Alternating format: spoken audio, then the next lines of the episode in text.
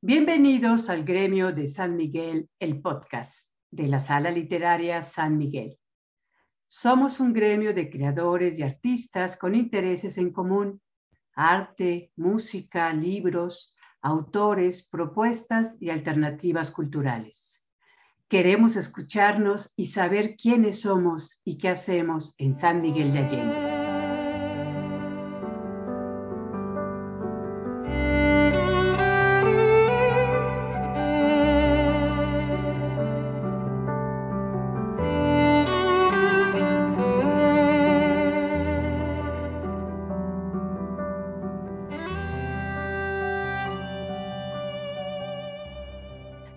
Nuestra invitada de hoy es Valerie Meyer, quien nació en la Ciudad de México y vive en San Miguel de Allende, Guanajuato, desde hace muchos años. Además de poeta, Valerie es pintora y traductora. Valerie Meyer ha publicado diversos libros de poesía como De elefante a elefante, ante el, ante el ojo del cíclope, esta novela azul, Geografías de Niebla, De la Ola al Atajo, Cuaderno de Edimburgo y la antología bilingüe Reign of the Future. Valerie, bienvenida al gremio de San Miguel, el podcast. ¿Cómo estás, Valerie? Hola, Armida, muy contenta de estar aquí contigo. Yo estoy más contenta y feliz de que puedas acompañarnos a esta, a esta grabación y poder conversar contigo y hablar de música, hablar de poesía, hablar de lo que te interesa a ti. Así que bueno, pues te doy de veras las gracias por acompañarnos y comenzamos. Mi primera pregunta, Valerie, sobre todo porque eh, sé que eres poeta, te he leído con mucho entusiasmo. Platícanos, ¿cómo llegaste a ese género? ¿Cómo llegué a él? Em, en realidad empecé a escribir en la adolescencia poesía eh, y fue sobre todo como para que, crear un lenguaje privado. Es muy interesante porque se ha vuelto un lenguaje público. Fue, como una manera de escribir en código. Eh, de manera que si alguien encontraba lo que había escrito, no había manera que supiera de qué estaba hablando en realidad. Así empecé. ¿no? ¿Como un código secreto? Como un código secreto, ves que los niños le agregan, dicen rana, guana, guana y yo guana, guana. Pero, pero realmente era, así me salió. Ahora, yo tenía mucho contacto con la poesía por mi abuela materna, porque sabía muchas cosas, eh, como dicen en francés, par de memoria. Y decía que, que la gente que no se sabe poemas de memoria es como una casa que no tiene muebles. Y que la manera de amueblar la casa es aprender poemas par de memoria. Me encanta el par porque es como de corazón. Ya. Y no era una gente muy pontificadora, lo habrá dicho una o dos veces, pero más bien eh, y, curioso, porque a pesar de haberme aprendido tantas cosas de memoria, las que tengo más grabadas son las que ni siquiera me las aprendí de haberlas leído, sino de haberla escuchado a ella decirlas. Eh, como el no me mueve mi Dios para quererte, el cielo que me tienes prometido, ni me mueve el infierno tan temido para dejar por eso de ofenderte. Muéveme el verte clavado en esa cruz y escarnecido. Muéveme tus afrentas y tu muerte. Muéveme en fin tu amor y en tal manera que aunque no hubiera cielo yo te amara y aunque no hubiera infierno te temiera. Wow, Alice, es una estupenda introducción y bastante inesperada ese regalo que nos estás dando. Qué belleza. Entonces la poesía nació en ti o tú naciste ya con, con la poesía, pero se gestó en ti escuchando a tu abuela. Esa es una historia una historia fantástica que creo que podríamos eh, no acabar en, esta, en este podcast. Eh, me encantó, me encantó lo que nos estás diciendo y un recuerdo muy memorable de tu, de tu abuela. Eh, pero vale, y vamos a avanzar un poco. tú escribes en español, eres mexicana, escribes en español, pero te has especializado en la traducción al español de otros idiomas. Eh, ¿Qué ocurre en este proceso de traslación de idiomas? Eh, ¿Puedes tú misma traducir tus poemas al inglés, por ejemplo, o, o, prefieres no hacerlo? ¿Por qué te traducen otras personas y por qué tú traduces a otros poetas, pero no te traduces a ti misma? Mira, a veces sí me traduzco, pero, pero no, o sea, no es algo público para nada. Es simplemente por, porque en la traducción se ve muy bien, se ve como muy claramente lo que no funciona de un poema. Entonces en la traducción eso se cae. O sea, cuando está siendo muy retórico, es decir, engolosinado con el sonido de las palabras en tu lengua, eh, y lo traduces, ese engolosinamiento pues está perdido en el otro idioma y entonces te ayuda a recobrar la capacidad de decir la verdad o de tener un sentido. Entonces sí, he hecho ese ejercicio, no nada más traduciéndolo al inglés, sino a veces traduciéndolo al italiano o al francés y ver qué pasa. Pero mi, mi ejercicio de traducir a... Yo solo he traducido del inglés al español. Nunca he traducido del español al inglés y he traducido en su mayoría poetas norteamericanos. Pues he sido muy afortunada porque son poetas muy, muy notables eh, como Charles Wright, eh, que tiene, bueno, una enorme cantidad de libros, pero el que publicamos en el Tucán de Virginia se llama Apalaquia, y yo lo hacía en colaboración con un poeta norteamericano que vivía aquí, y ya no vive aquí, vive en, en, Boise, Idaho, eh, Edward McLean Test, y M. Test, es como aparece, y en esa, el libro también colaboró una persona de teatro, Ana Perusquilla, y realmente fue nuestra introducción a la traducción y nos costó muchísimo trabajo ese libro. Y afortunadamente, y luego eh, Charles Wright es una persona muy aislada en las montañas. Eh, no es una persona ni de teléfono ni de, desear nada. Entonces, nos tardamos mucho en saber si le había recibido el libro final o no. Y un día yo viviendo en Nueva York, eh, viví ahí varios años, eh, vi que iba a leer en la calle 92, que es un lugar fantástico de 92nd Street para leer. Y entonces me lancé con niña chiquita, amiga de la niña y todo, solo para entregarle el libro. ¡Wow! ¡Qué maravilla! Y entonces ahí, bueno, después de que terminó su lectura, muy bonito, porque entonces estaba vivo Mark Strand y también estaba en la lectura, que es un poeta que he traducido, me dijo, nunca supe si se había vuelto realidad o no. dije, pues aquí lo tienes, sí se volvió realidad. Otro gran recuerdo y, reencuentro con un gran poeta que nos estás compartiendo eh, y que a mí también me trae muchísimos, muchísimos recuerdos, precisamente con Mark Strand, un poeta que pudimos publicar aquí en México y que a mí me encantó. Y en una presentación de un libro, yo le fui a entregar su libro que nunca le había llegado. Así que tenemos, tenemos algo en común. Valerie, dime, ¿tienes que ser poeta para traducir a otros poetas, a otros autores? ¿O yo, se, dice que, se dice que sí, y yo creo que definitivamente que es verdad.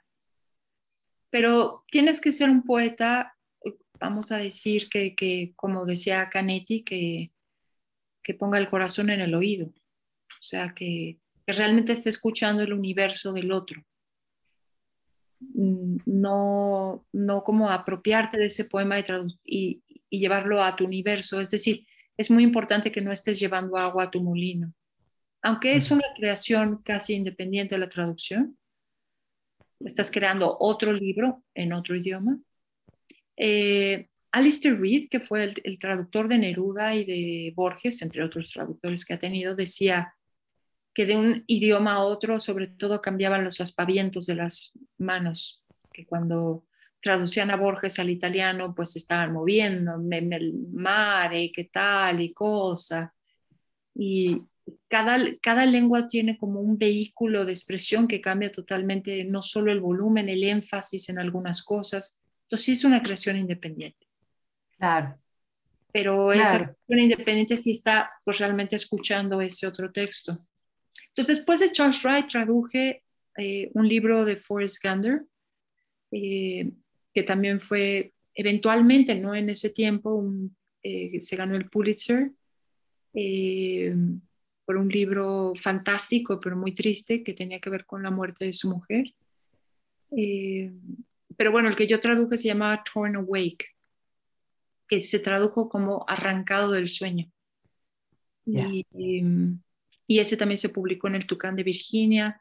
Traduje a una poeta eh, inglesa un libro fantástico, Pascal Petit. Fue su ópera prima, su primer libro. Y esa ópera prima se sacó cinco premios y la trajimos a San Miguel. Wow. A, a, una literary sala que entonces tenía este, Susan Page y, y, alcanzó a leer a pesar de que cuando llegó aquí se puso gravísima. Ah, qué caramba. Solo se estableció para llegar a esa lectura, pero The Zoo Father, el, el padre zoológico, es la historia como fabulada o convertida en fábula por la presencia de animales y de cosas etológicas de la conducta animal, es la historia de la violación de su padre a ella cuando ella tiene ocho años. Pero esa referencia es una referencia indirecta, porque todo está contado a través de imágenes de animales. Vaya, que también son libros gráficos. Ya hablaremos de eso en un poquito más adelante, ojalá tengamos tiempo. Otra pregunta, Valerie, eh, en lo que yo he leído sobre ti, que se ha escrito alrededor de tu obra, se menciona que tus padres o abuelos fueron migrantes. Y se ha hablado del reflejo de este hecho en alguna de tus obras o libros.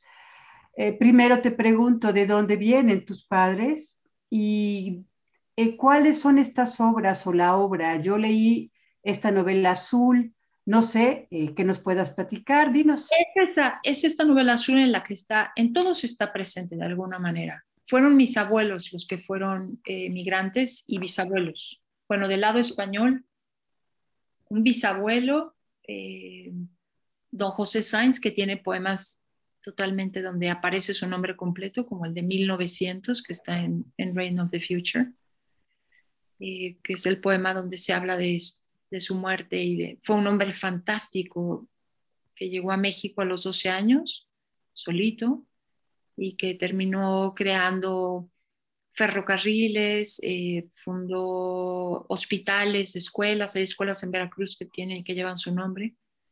Y mi abuelo Genaro también llegó de España. Y, y bueno, mi abuela Luz, que es la que te digo que recitaba tantas cosas, pues que tuvo esa educación realmente como muy europea, eh, pero en el centro de México, vivía en la calle de Donceles, o sea, muy cerca de donde está Templo Mayor. Ese es el lado español, que es el lado, del lado de mi madre. Y del lado de mi padre, eh, tenía un abuelo alemán y una abuela inglesa, que vinieron, se instalaron, se conocieron, me parece que en una fiesta de la embajada inglesa, y se casaron a los cuantos días. Okay antes de, antes de que decir que tenía muchos, pero creo que nací no era porque no estaba allá. Y, y, bueno, es el lado más atormentado, más guerrero, o sea, más, más en campo de batalla. Pero bueno, ambos mundos eran mundos muy abundantes, muy llenos de pinturas, de música, de, el piano, los jardines. Entonces, en, esta novela azul cuento en realidad lo que había y el naufragio de ambas familias. Por eso tiene esa cita de Eliot que dice, The houses are all gone under the sea. Las casas se han hundido todas en el mar. Es un libro maravilloso, yo creo que uno de los favoritos de los lectores y este que podamos eh, bueno, les recuerdo que en la página web de San Miguel Literaria Sala, nuestros escuchantes podrán ver las referencias de los libros de, de Valerie, si les despierta el interés para, para leerlo, pero bastante, bastante recomendable. Valerie, también eres pintora y muchos libros de otros poetas suelen estar ilustrados por tus dibujos. Eh, platícanos, ¿cómo surge este proceso? ¿Lees y dibujas o dibujas y lees? ¿Cómo lo desarrollas? Mira, siempre lo hice así, incluso la, eh, tuve el paganismo de dibujar sobre libros que tengo, ¿no? Eso lo hacía desde chica, hasta que un día me encontré que realmente era bastante común que Picasso agarraba un libro de Apolineri y le hacía dibujitos y le devolvía su libro. Y vi una exposición de libros de ediciones eh, independientes, pero bueno, en ese tiempo en Francia, en una exposición que se llamó Les années 30, en, me parece que lo vi en Georges Pompidou. Y me di cuenta de que eso que yo hacía sintiendo que era la gran transgresión, en realidad era bastante común en los años 30 que hubiera como una, una, una relación, un una comunicación entre, entre el dibujo y la palabra. Y, y ahora yo creo que se ha perdido sobre todo por un asunto práctico tal vez, pero, pero vamos a decir, antes era una cosa muy común.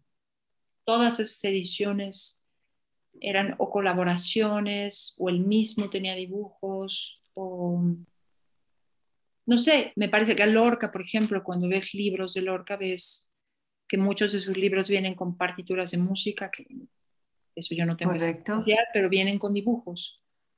Es como si, si cuando, cuando eres niño y estás haciendo la A, la B, la C, o sea, cuando estás aprendiendo a escribir, estás también aprendiendo a dibujar porque uno de los primeros dibujos que haces es escribir la A, la B, la E. Son formas, pues. Correcto, sí, cierto. Eh, mi hija recordaba hace poco que cuando estaba aprendiendo a, escribir, también estaba, eh, le estaban enseñando a bordar, que es una práctica que se ha perdido, pero que también tiene su, su psicología también, ¿no? Valerie, este, ¿qué autores te han convertido en escritora? Platícanos. ¿Qué autores me han convertido en escritora? Bueno, eh, definitivamente el proceso de traducir me dio una formación, porque en realidad sí, fue una formación. Pero el primer libro que yo escribí lo, y, y que, fue el, primer libro que yo escribí, se ganó el, premio Gerardo Diego en España, era un premio internacional, el primer libro, y que Ana Perusquía mandó a España sin que yo lo supiera, o sea que cuando gané no sabía ni de qué me estaban hablando.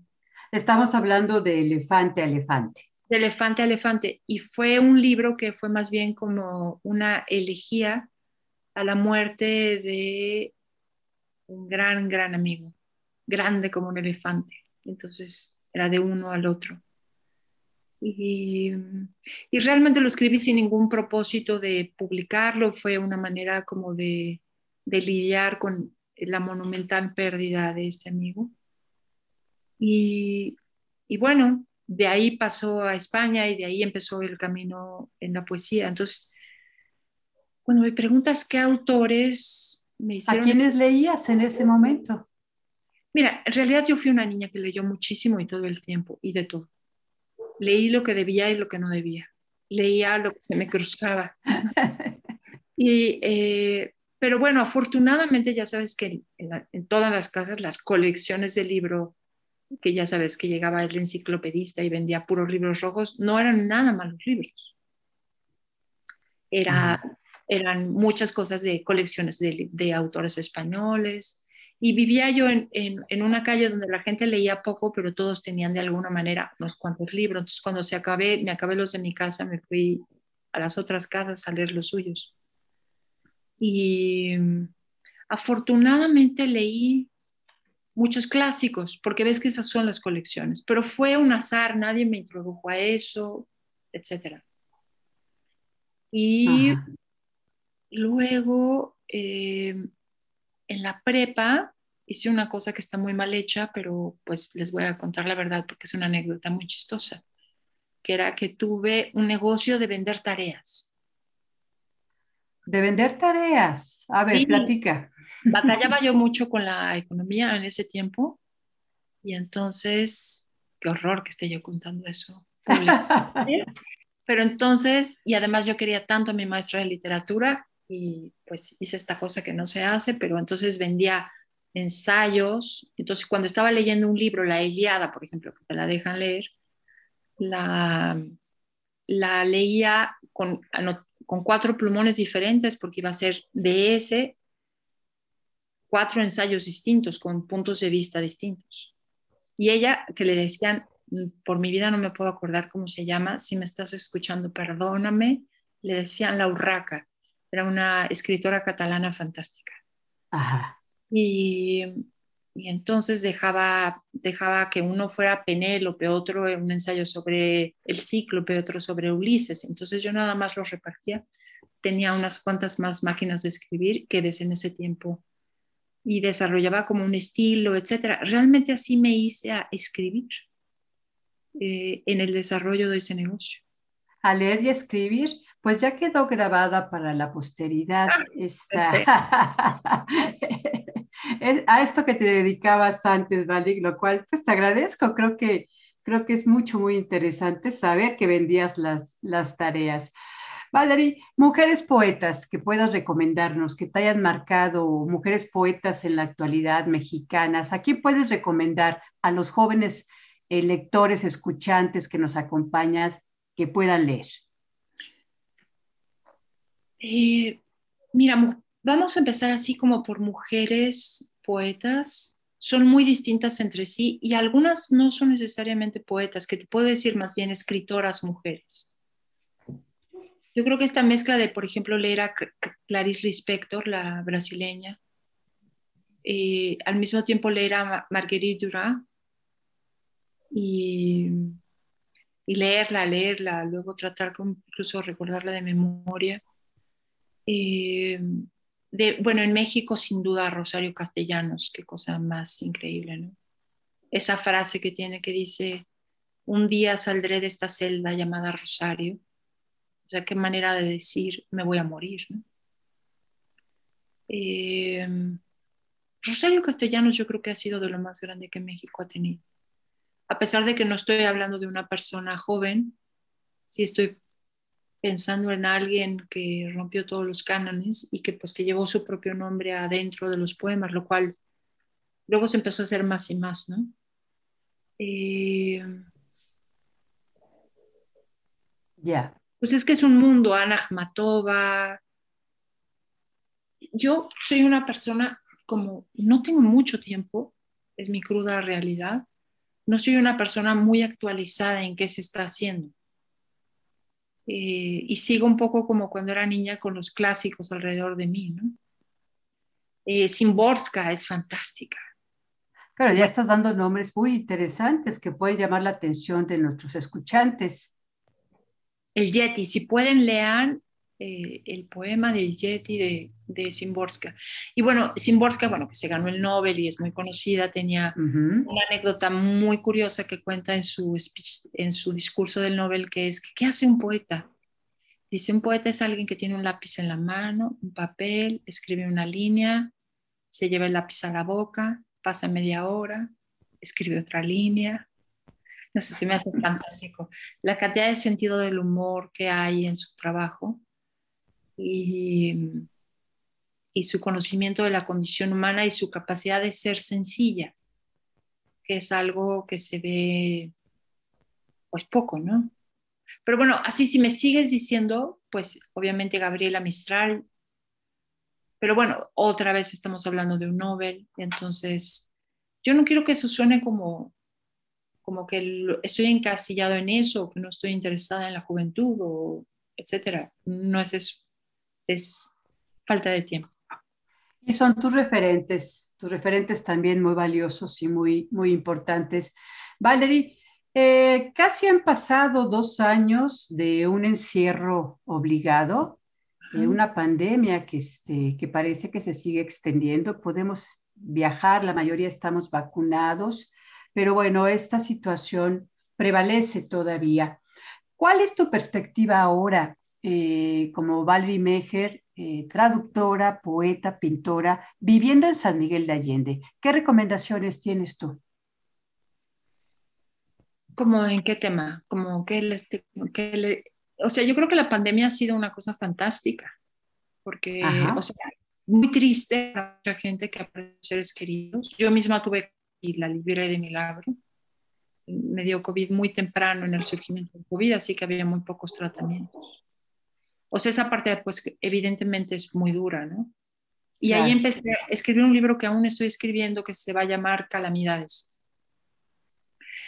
Eh, pero por otro lado, bueno, la gente volvió a su casa, volvió a ver a sus seres queridos, convivió muchísimo, volvieron a cocinar, eh, volvieron a leer, eh, se vieron obligados a verse a sí mismos. Entonces, ¿quién decía, Blaise Pascal, que todos los problemas del mundo se arreglarían si la gente solo se metiera a su cuarto? Muy cierto, claro. No Valerie, Dime, dime, dime. No, y, y, por otro lado, mi vida se volvió también más descansada, empecé a disfrutar más el lugar donde vivo. Yo vivo, tú ya lo viste, en un lugar que está enfrente de un arroyo que a veces está seco y luego sube y parece que nos vamos a inundar. Pero cuando yo volví de Nueva York a vivir a México, una de las cosas, si me preguntaban, ¿con qué te identificas de México o qué extrañabas? Y yo decía, los materiales y la, el azar con el que están colocadas las cosas. Pues tú viste que yo estoy viviendo enfrente de, una, de un lugar que tiene un puente, al que yo le digo el puente que a veces es un puente, porque lo hicieron hacia abajo. Lo hicieron hacia abajo, efectivamente. Entonces, si llueve, bueno, si llueve poco, los niños se suben a sus bicicletas, se lanzan y caen al agua, lo cual es pues, divino de ver. Y si llueve mucho, pues todos corremos riesgo de inundarnos, pero normalmente es un arroyo seco. Normalmente. Y luego a unos cuantos pasos hicieron un puente que sí funciona como puente, solo cabe una persona y un perro, que es un puente japonés. No sé si lo viste cuando viniste. No, no lo vi. Y han pasado cosas como que mi vecino, que es fantástico, Gregorio, que hace cosas de hojalata y es mesero y tiene una familia súper linda, eh, siempre tiene su taller abierto, empezó a hacer como un jardín, pero pues ya sabes cómo la gente en México es espectacular con las macetas y las plantas.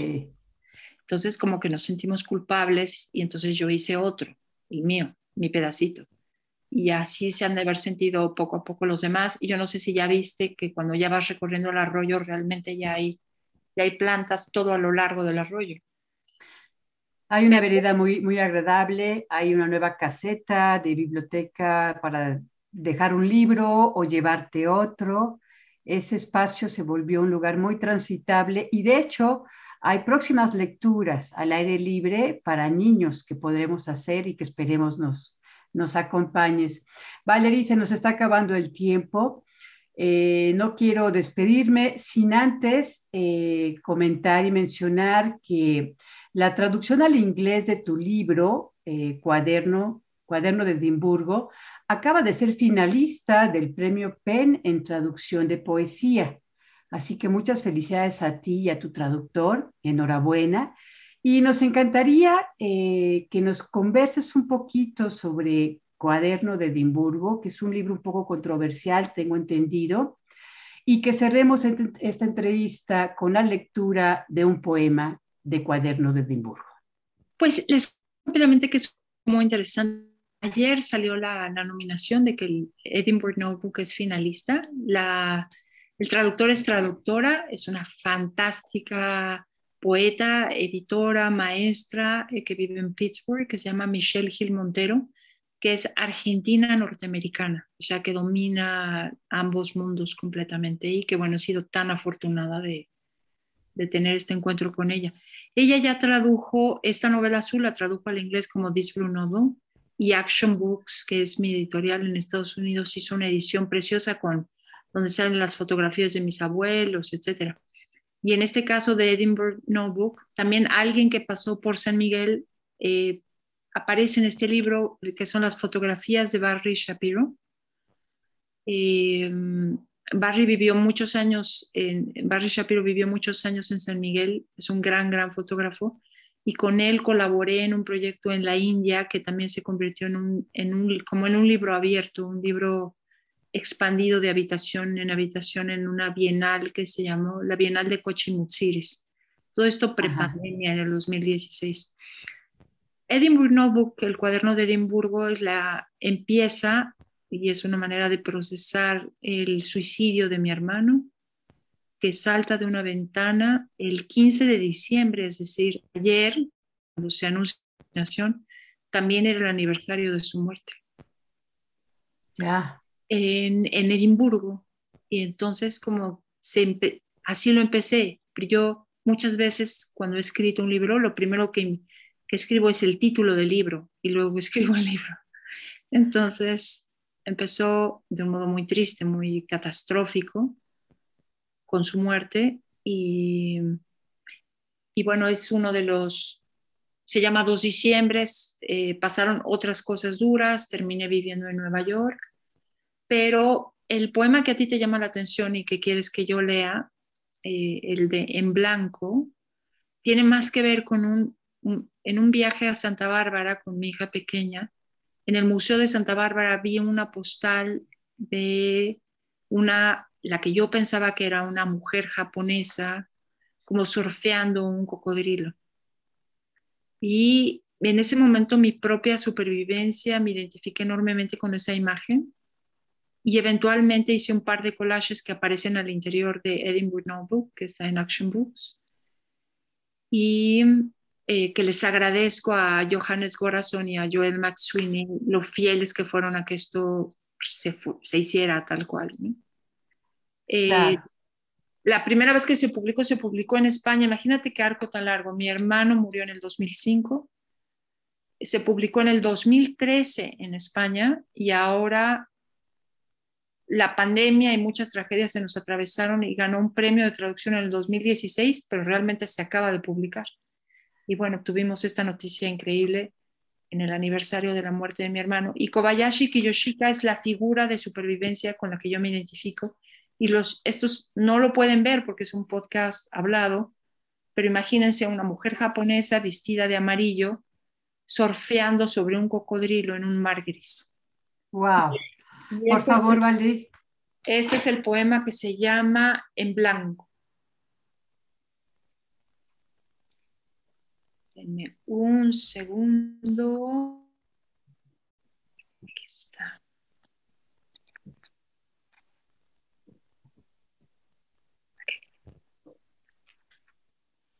En blanco. La tortuga parecía muerta. Volcada sobre el camino, la cuna su caparazón. La tortuga parecía afligida. Dentro de su óvalo, un corazón sepia jalaba la polea de la duración. He pensado en ella, en la memoria, en sus ojos prehistóricos. El agua es gris en la pintura de Kobayashi Kiyoshika y ella, la japonesa, va montada sobre las olas. Ella, brava, asombrosamente blanca. El mar se va acercando a esa orilla donde la tortuga parece latir apenas. La memoria con todos sus ahogos reunidos en esa elipse. Nadie debería pensar en la luna ahora, pero es tarde ya para dar aviso. El poema ocurre en la noche de la valiente y su cara es casi una página. Yo he olvidado todo por la muerte y la tristeza. Gracias, Valerie. Una gran entrevista. La cerramos con la lectura de un espléndido y extraordinario, fuerte poema. Te lo agradezco tanto de todo corazón Seguimos en contacto y continuamos.